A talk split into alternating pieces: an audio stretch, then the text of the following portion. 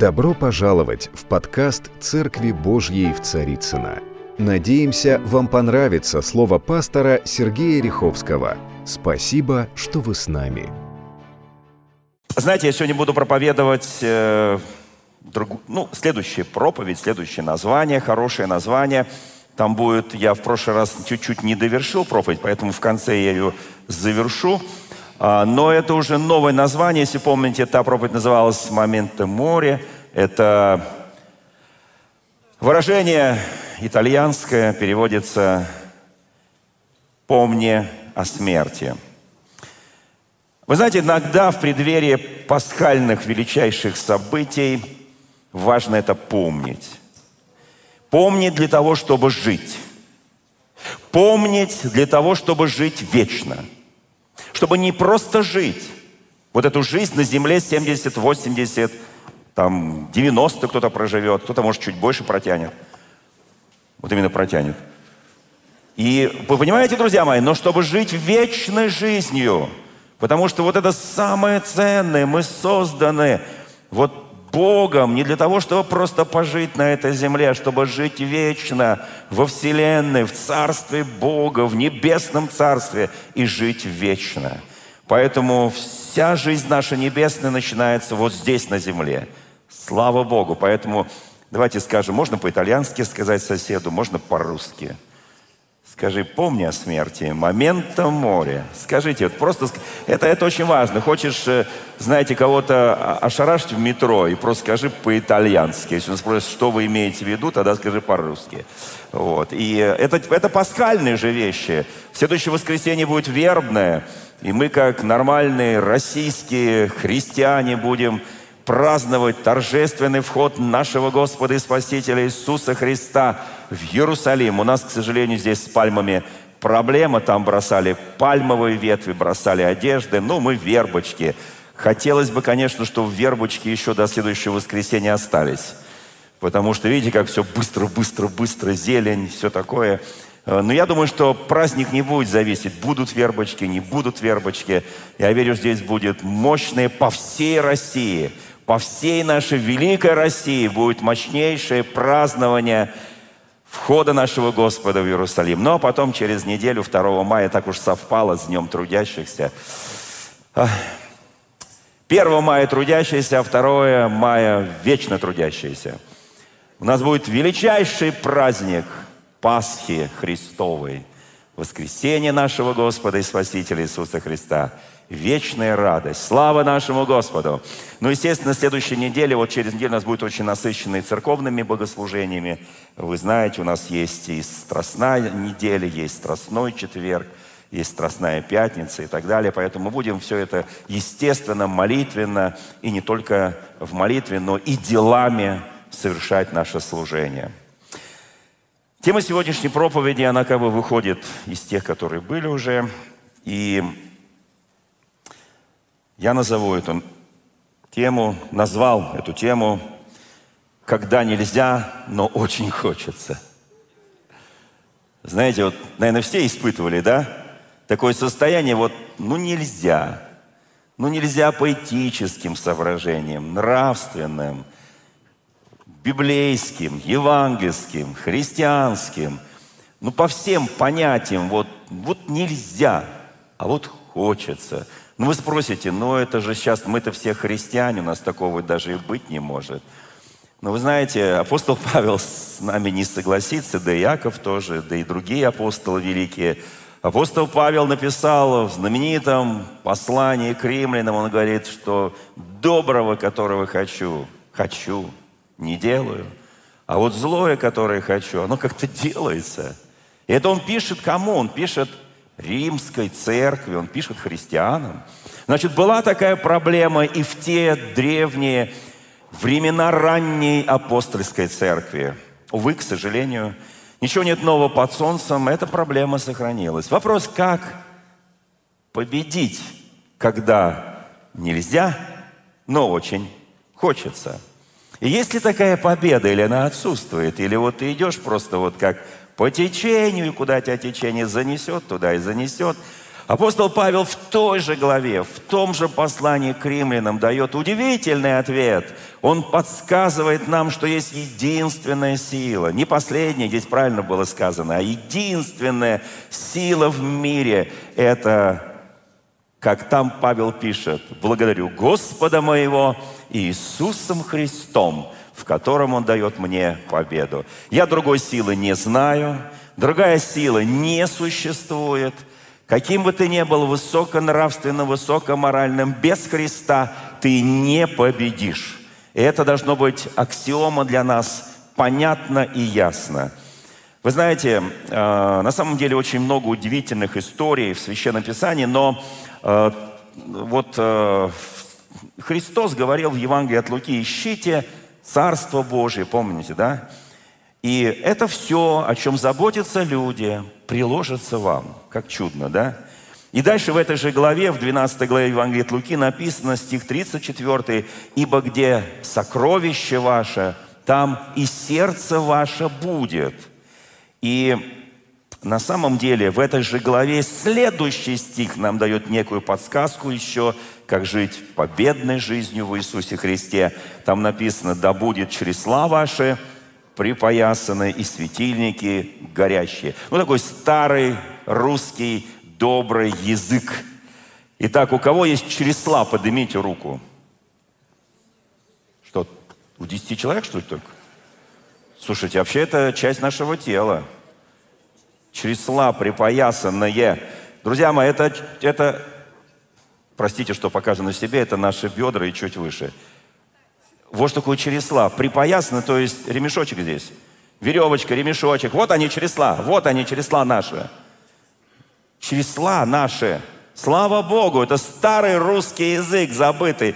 Великий евангелист и протестант Владимир Иванович Дали, который впервые описал великий, могучий русский язык, будучи протестантом, русским протестантом. Он описал в своем четырехтомнике удивительные всякие слова, которые мы даже если сейчас будем... Вот я когда один раз попытался говорить с, э, по словарю Даля. Вот построил такую короткую мини-проповедь, буквально минутную, только используя слова Даля. Меня не понял никто. Но уж если честно сказать, я сам себя не понял. Хотя это был пример проповеди в его книге. Пример проповеди.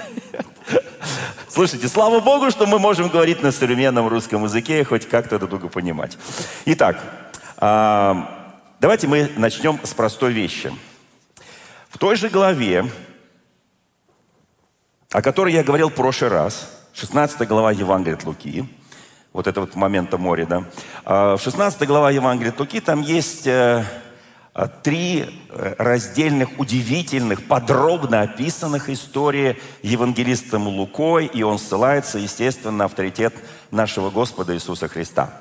Итак, первая история, о которой мы с вами говорили, кто-то запомнил, да, эту историю? Первая история, которая прям в начале, о неверном управителе, да, и мы с вами все-таки приняли решение, э, что люди мира сего в своем роде мудрее сынов Божьих, и нам нужно подражать, определенно быть верным в малом, чтобы поставил над большим, быть верным в чужом, чтобы Бог дал свое.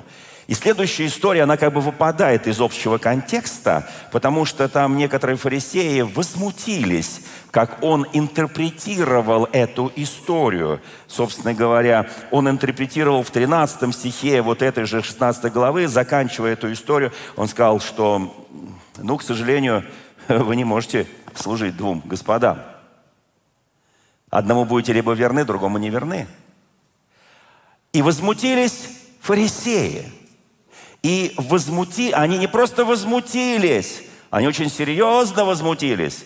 Давайте поговорим об их возмущении, потому что, собственно говоря, с этого выходит название проповеди. Вы знаете, они всегда возмущаются, они любят возмущаться, их всегда все возмущает. Даже когда Христос, э, даже Христос однажды их кого похвалил, Он сказал своим ученикам, и всем последователям за ним, если ваша праведность, помните, да, не превзойдет праведности книжников, фарисеев, вы не войдете в Царство Божие, в Царство Небесное. Он даже где-то поднял, похвалил, и он показывал, что они иногда исполняют законы заповеди. Но послушайте, друзья мои, и когда он сказал, не можете служить Богу и мамоне одновременно, они возмутились. И более того, да, сразу скажу, что последняя притча в этой 16 главе, там будет завершение этой проповеди, это притча о богаче и Лазаре. Собственно говоря, впервые Иисус Христос в притчу вводит имя конкретного человека. Если предыдущие все его притчи, они не имеют конкретную личность с именем, то вот эта притча единственная, которая имеет имя конкретной личности. Возможно, Христос даже знал этого человека, которого звали Лазарь, исполнитель Божьих желаний. Итак, смотрите, вот мы подходим к, этому, к этой вот между одной притчей и другой притчей, некий промежуток. И он вступает в беседу с фарисеями.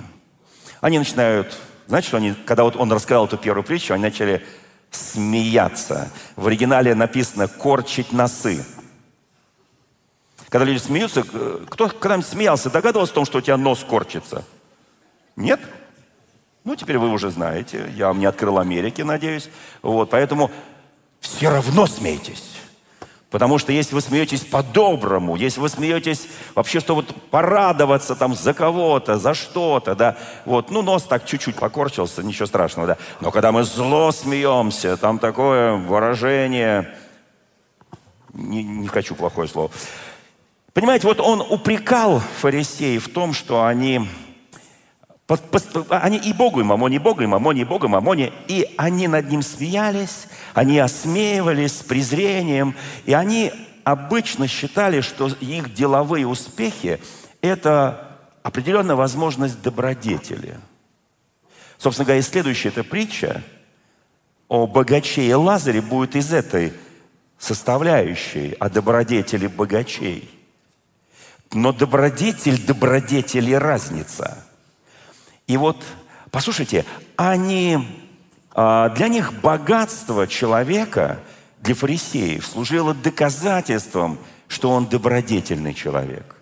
Вот так они понимали, да. Они щеголяли пред людьми своей добродетелью. Они считали, что и Бог вознаградил их. Но чем больше они превозносились над людьми, тем большей мерзостью это становилось пред Богом.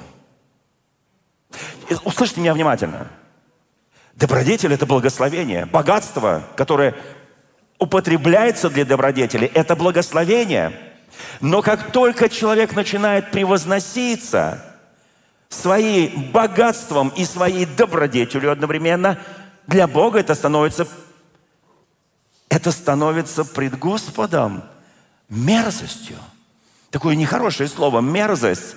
Так, именно так в оригинале – и уже э, человек, э, скажем так, начинает в качестве того, что он добродетельный, приводить доказательства своего богатства.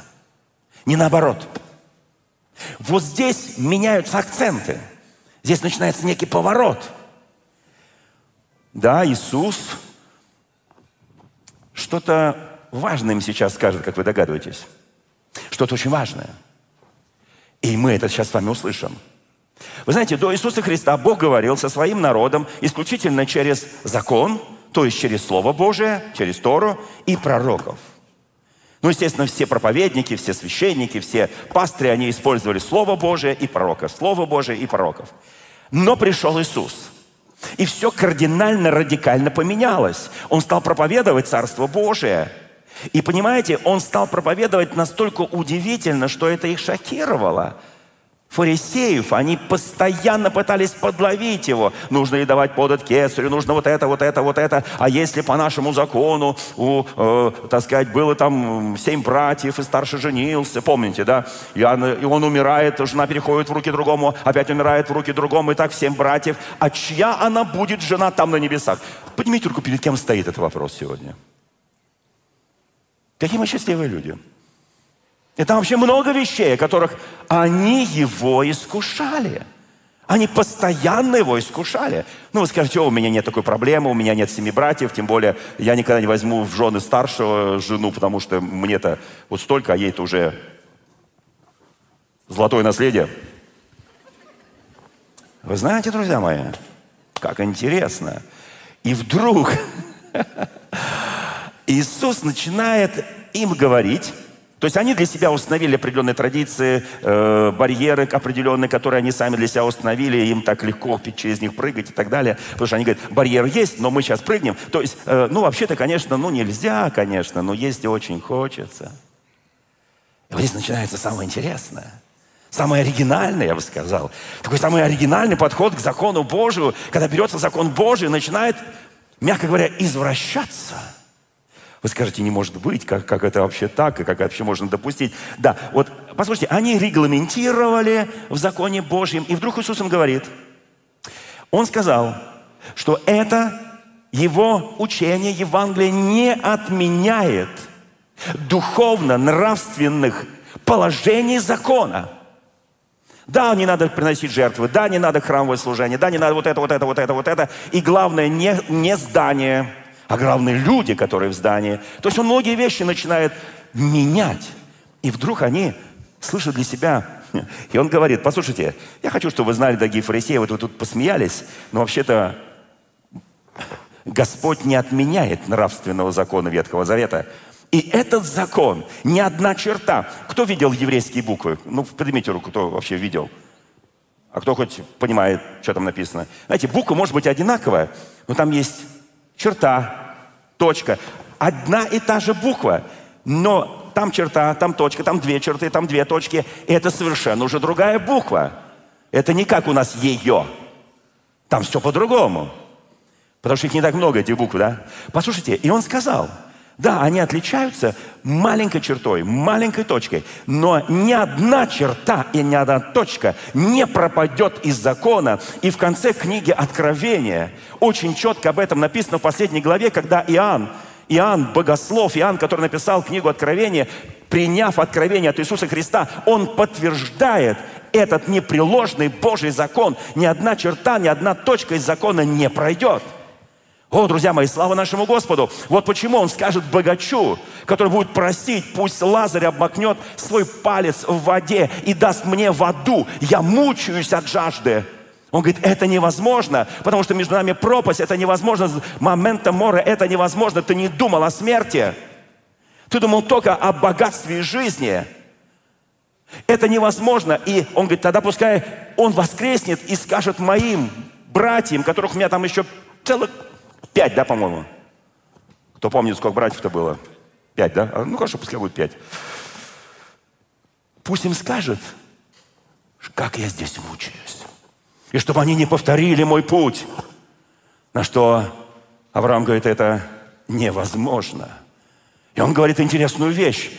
Вы знаете, мы все всегда говорим, Господи, покажи нам чудо, покажи нам чудо, чтобы мертвый человек воскрес. Это будет такое чудо, это столько людей поверят в силу Божью. Он говорит, там написано, а если мертвый воскреснет и явится к нему и засвидетельствует о нем, не поверят. В день воскресения Господня, в день Пасхи Христовой, гробы открылись, кто помнит? Гробы открылись, земля потряслась, гробы открылись. И вышли мертвые, они ходили и заходили в домы к своим знаете, иногда церковь это вот как бы событие не замечает, потому что, ну, сейчас проблема-то с воскресением такая сложная. Но послушайте, я это говорил и буду говорить, мы будем свидетели величайших чудес и величайших воскресений, которые когда-либо были на земле. Мы будем свидетели.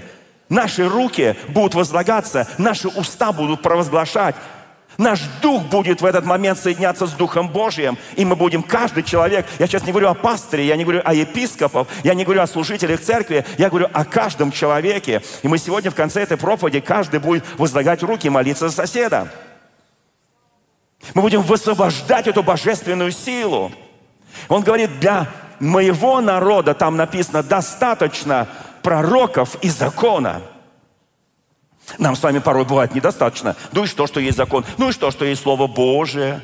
Она такая толстая книга. Я вообще современный человек. Я читаю только, как их называют там, маленькие короткие сообщения в социальных сетях. Не хочу рекламировать ни одну сеть. И там немножко обезьяничаю на одной китайской соцсети. И меня посмотрит один миллион. Правда, через секунду забудут – но зато я был одна секунда на вершине славы. Вы знаете, друзья мои, я покажу простую вещь. Мы не думаем о вечности, мы думаем о секундах. Хотя есть такая песня хорошая, не думая о секундах свысока, да? Кто помнит? Кто-то еще помнит эту песню, да? В каких-то мгновениях она там была показана. Послушайте, и вот здесь начинается самое интересное. Бог говорит, ничего. И Он решил им продемонстрировать непреложность закона Божьего. Вот до этой следующей притчи. Он решил продемонстрировать. Я очень хочу, чтобы Бог нам продемонстрировал иногда вот непреложность. Знаете, на чем Он сейчас станет демонстрировать? Как вы думаете? Какая сфера в человеческой жизни самая такая проблемная? Ну, такая самая непостоянная, самая такая шаткая, самая такая, самая такая, от которой страдают очень многие люди. Это, это отношения в браке между мужчиной и женщиной. Как интересно, правда? Смотрите, между неверным управителем и между богачом и Лазарем возникает некая история.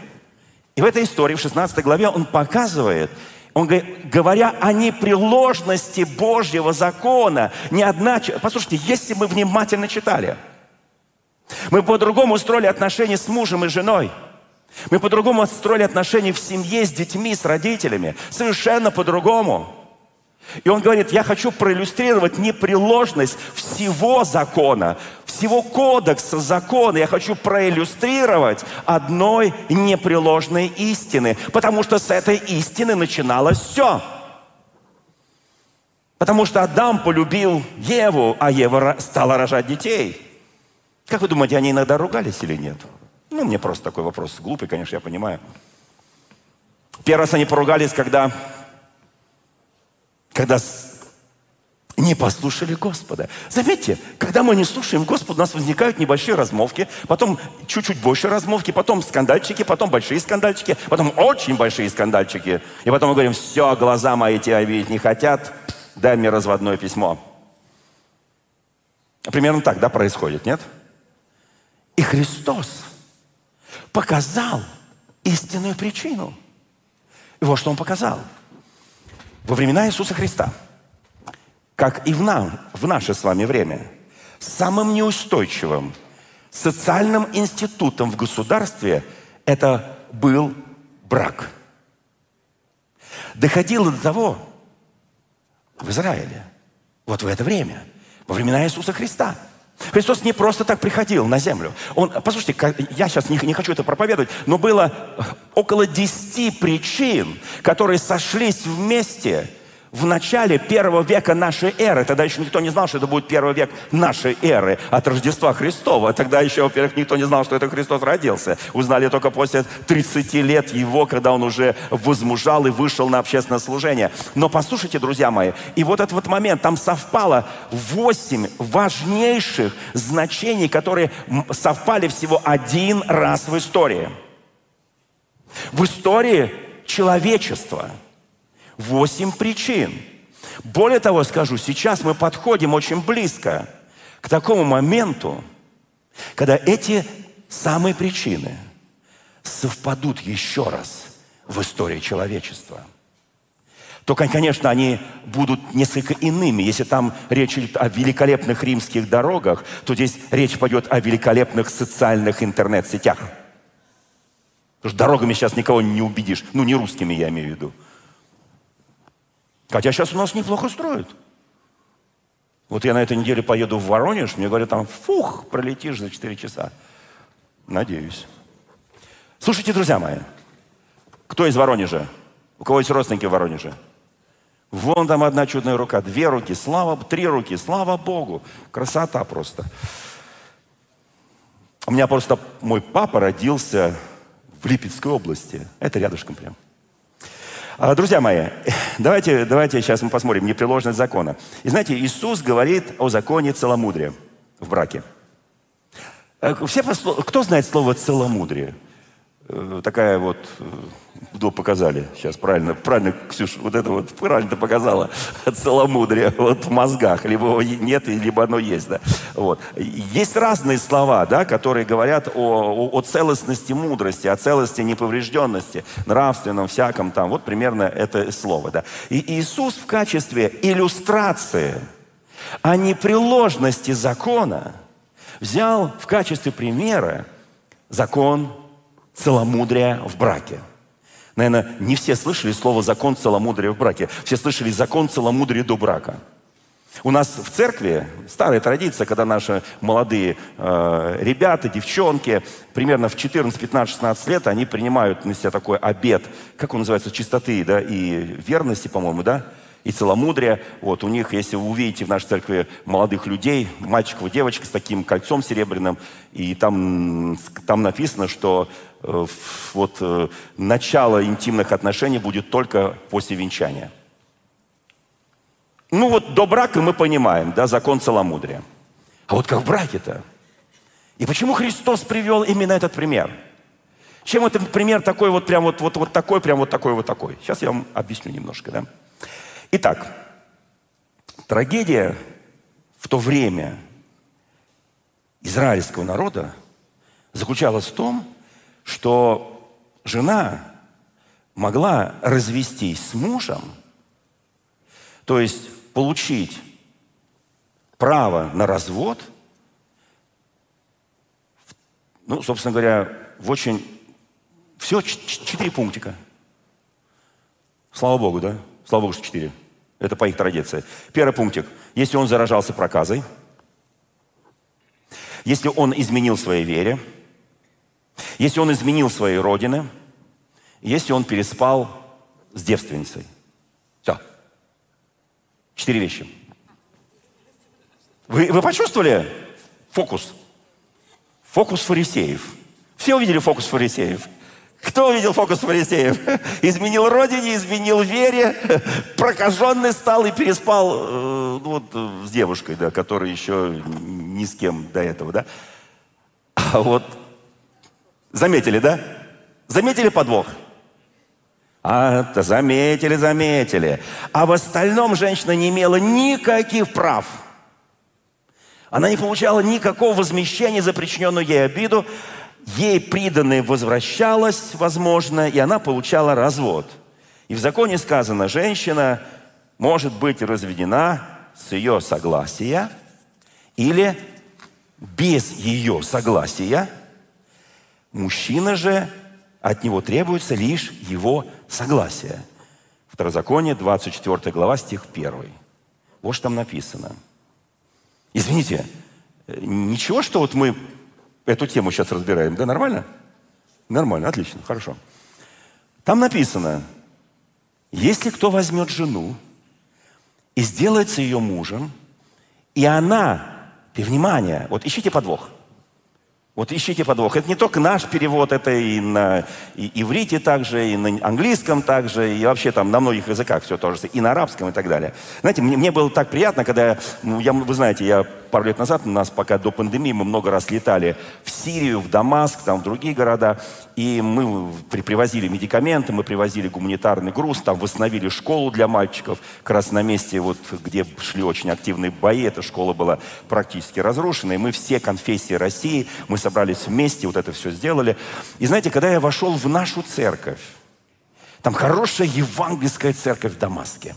И когда я пришел к ним на богослужение, и началось пение, значит, у меня было ощущение, что я попал ну, куда-то на восток – в арабские какие-нибудь Эмираты, и там такие восточные чудесные мелодии, чудесные пения на арабском языке. Наши церкви все поют и проповедуют на арабском языке. Я подумал, о, как отличить наш псалом? Вот такое там мы не споем. И наше православное там тоже не прокатит тоже. И католическое тоже. Там надо, чтобы вот такое вот восточное, такое вот арабская музыка и все прочее. Да? Вот. И самое, что меня больше всего вот Одна сестричка меня понимает, о чем я сейчас говорю.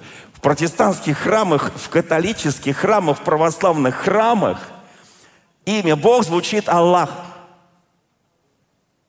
Там везде так написано. И там в псалмах поется «Слава тебе, Аллах». Это поют христиане. Правильно, конечно. Тогда напрашивается один хороший вопрос. Когда сюда приезжают представители других религий, они должны произносить Иисус. Тоже правильно. Ладно, это другая история. Итак, давайте ищем подвох. Ищем подвох. У нас сегодня такое, знаете, такое вот такое, такое познавательное служение, потому что следующий нас будет, мы будем радоваться, мы будем там, будет такое мощное слово, там, э, вербное все такое прочее. Мы будем, я не знаю, что будем кидать, будем кидать свои сердца пред Господом в поклонении Ему, будем радоваться, будем танцевать, как они танцевали, плясали, и там фарисеи шли, говорит, замол... пусть они замолчат. Он говорит, если они замолкнут, камни иерусалимские возопьют. И нам придется в следующем воскресенье с вами сойти с горы Елеонской, откуда шел Иисус, войти через золотые ворота и приблизиться к храму. Вот это задача на следующее воскресенье. Кто возьмет жену и сделает с ее мужем, и она не найдет, внимание, благоволение в глазах его, не найдет. То есть он уже сделал с ее мужем. Он уже взял ее. Она стала мужем, она стала женой законной. Он стал ее муж законный. И она не найдет благоволения в глазах его, потому что он находит в ней что-нибудь противное. Не-не, почитайте, почитайте, так написано даже в наших русских Библиях. Слушайте, какое поле для деятельности. О, мужьям повезло. Слушайте, женщина ограничена. Он должен изменить вере, изменить э, там стране, он должен покрыться проказой и там еще кое-что сделать нехорошее, да? А все остальное прокатывает. Может спать со всеми женщинами. И у него нет претензий. Ва! Слушайте, Иисус взял вот этот кейс, Иисус взял этот случай, Он хотел показать, как они исполняют простые вещи. А куда же им до сложных-то вещей, если они в простых вещах? Если ты в малом не верен, кто даст себе большее? Вот почему Израиль не принял Иисуса. Он пытался больше дать, он дал надежду, он дал будущность. Он сказал, что Иисус – это единственное имя во всей Вселенной, через которого можно спастись. И нет другого имени во всей Вселенной. Послушайте, это очень серьезные вещи. Израиль говорит, нет, спасибо, нет, спасибо, нет, спасибо. У нас законы, пророки, правда, мы их не исполняем.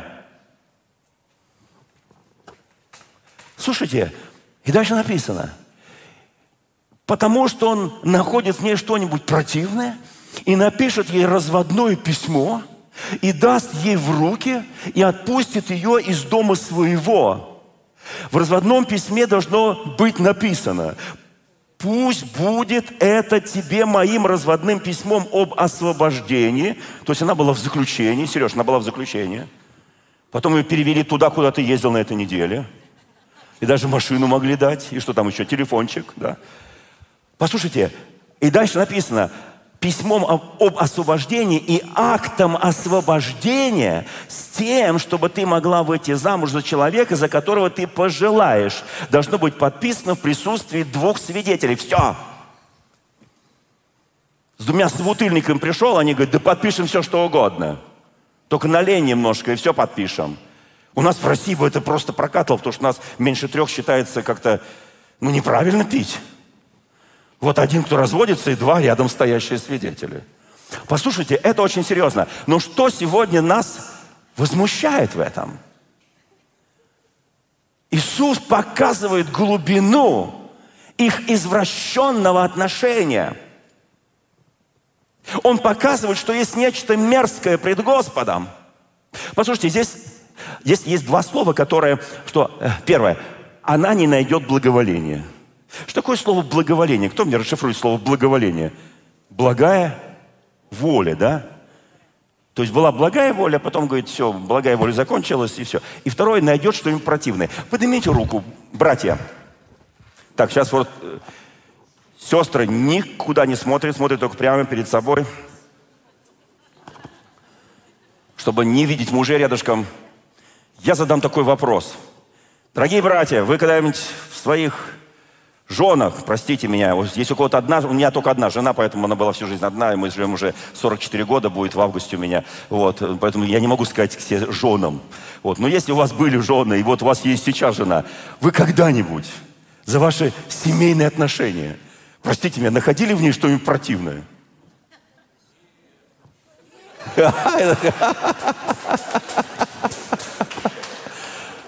Один человек только. Нет. То, что живет всего полгода.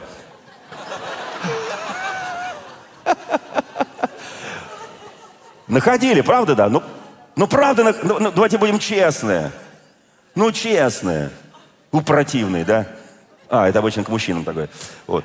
Вы знаете, ну на самом деле я вам скажу, что и женщины, и мужчины что-то находили противное. А вот там в законе написано, что это он должен в ней найти что-то противное. И вопрос, есть ли какой-нибудь прилагался какой-нибудь список противного? Да, прилагался.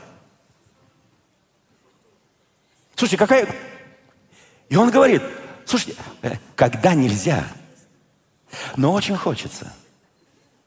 Вот так называется проповедь. Когда нельзя, но очень хочется. Давайте почитаем список противных. Итак, было два великих учителя. Два великих учителя, которые трактовали закон. Знаете, как хорошо. Я лично считаю, что евангельская церковь, современная евангельская церковь, которая учит человека читать Евангелие, интерпретировать, дает право через Духа Святого толковать, интерпретировать Евангелие, и лично мы учим общаться с Господом через посредством Духа Святого, посредством молитвы. Послушайте, нам, да, я могу сказать, братья и сестры, меня послушайте, но если вы будете читать, и мое слово, которое я говорил, оно притянуто за уши, не нужно его исполнять, исполняйте то, что написано в Священном Писании, в Евангелии. Это очень важно.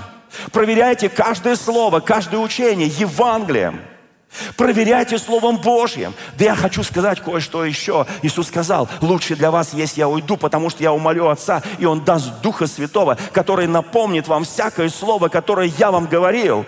И вы не, уме... вы не имеете ни в чем нужды, чтобы кто-либо учил вас. Но благодать, там написано, благодать – это милость Божья, она будет учить вас.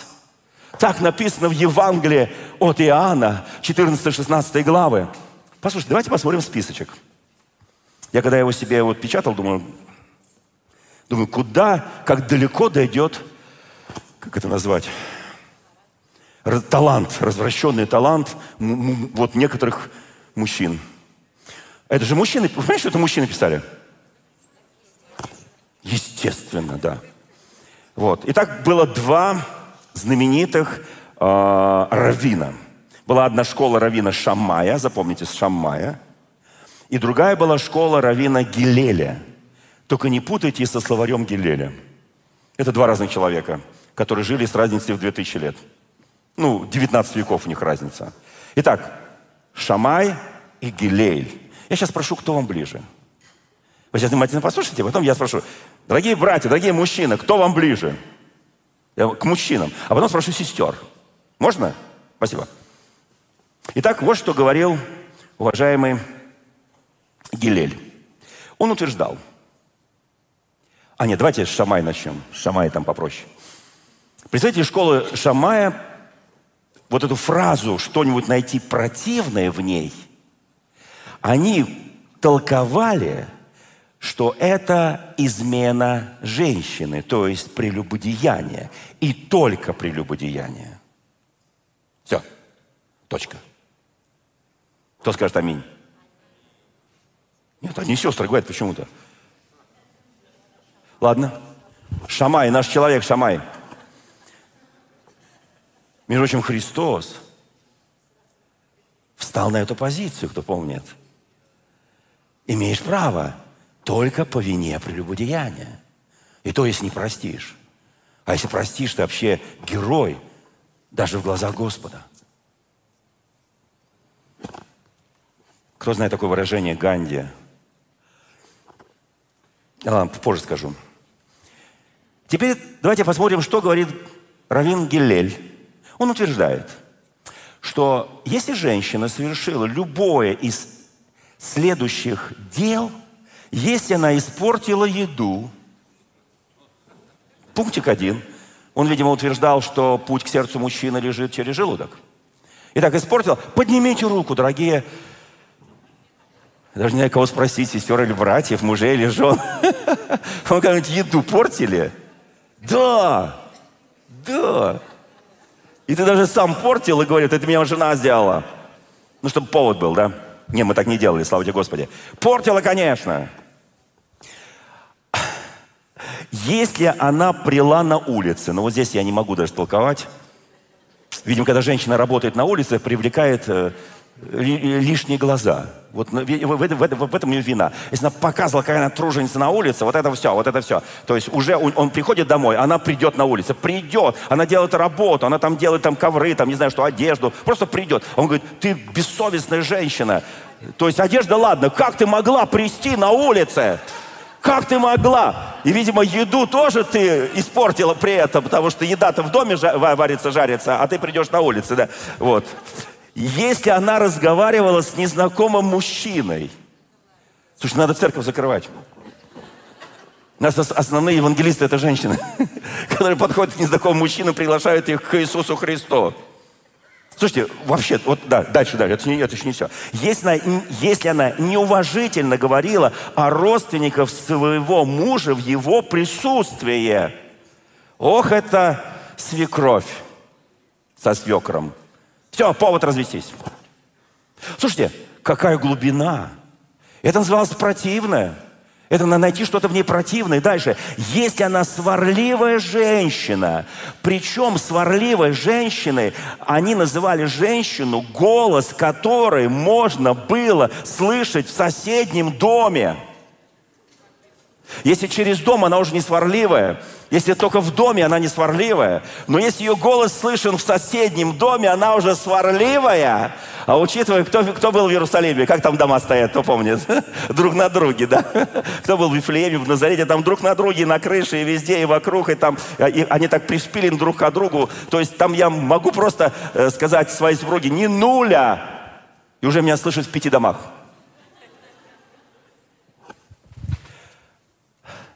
А вот Равин Акиба, ученик Гелеля, зашел еще дальше. Он говорил, будто мужчина может дать женщине развод, если он нашел женщину более красивой, красивую, чем его нынешняя жена.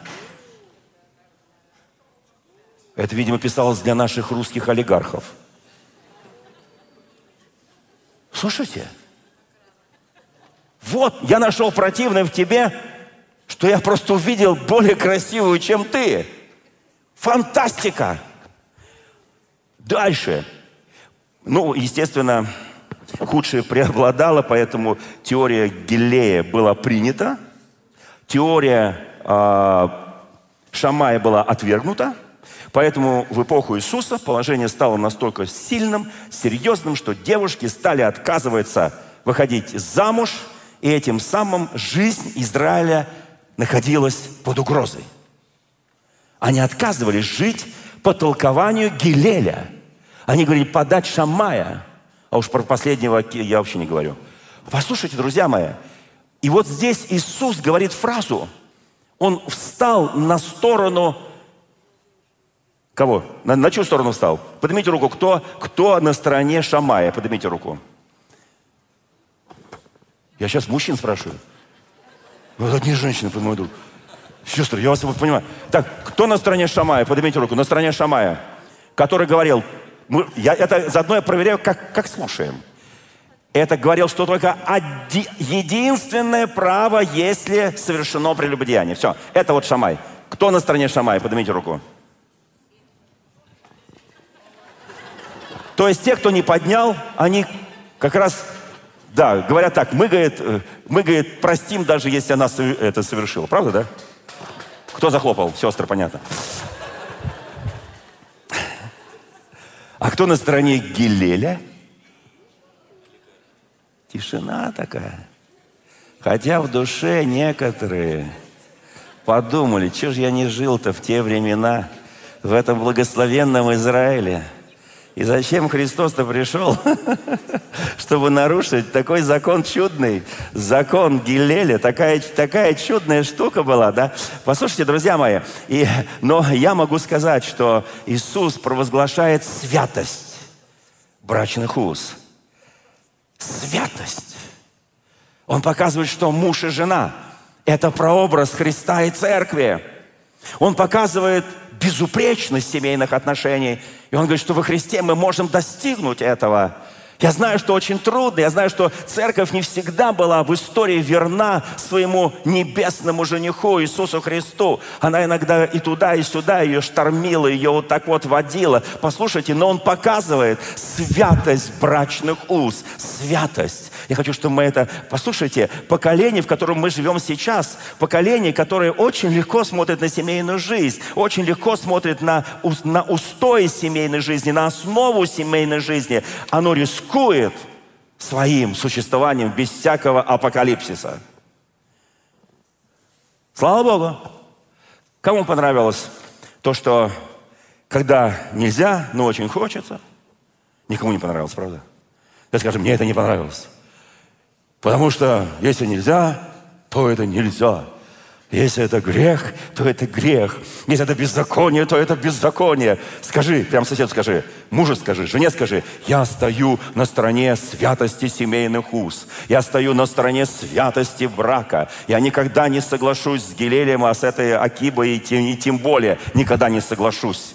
Потому что я стою на основании святости. Друзья мои, у нас есть вызовы современного мира – и у нас нет другого сегодня уникального времени, чтобы говорить о святости семейных уж, как мы договорились, благовествовать Евангелие. И когда мы благовествуем Евангелие, когда мы проповедуем Иисуса Христа, когда мы как благовестники, как миссионеры, то мы показываем, что у себя лично мы стоим на фундаменте святости семейных уз. Такая тишина в зале. Аминь. Аминь. Друзья мои, все сказали друг другу, да? Я стою на стороне святости семейных уст, скажи. Ну, скажи, сосед. Ну, ну, ну, друзья мои, я же много не прошу. Я же не прошу прям вот что такое прям вот сказать, что ты не можешь исполнить. Ты можешь это исполнить. Ты можешь это исполнить. Слава Богу. Вы знаете, еще один пример.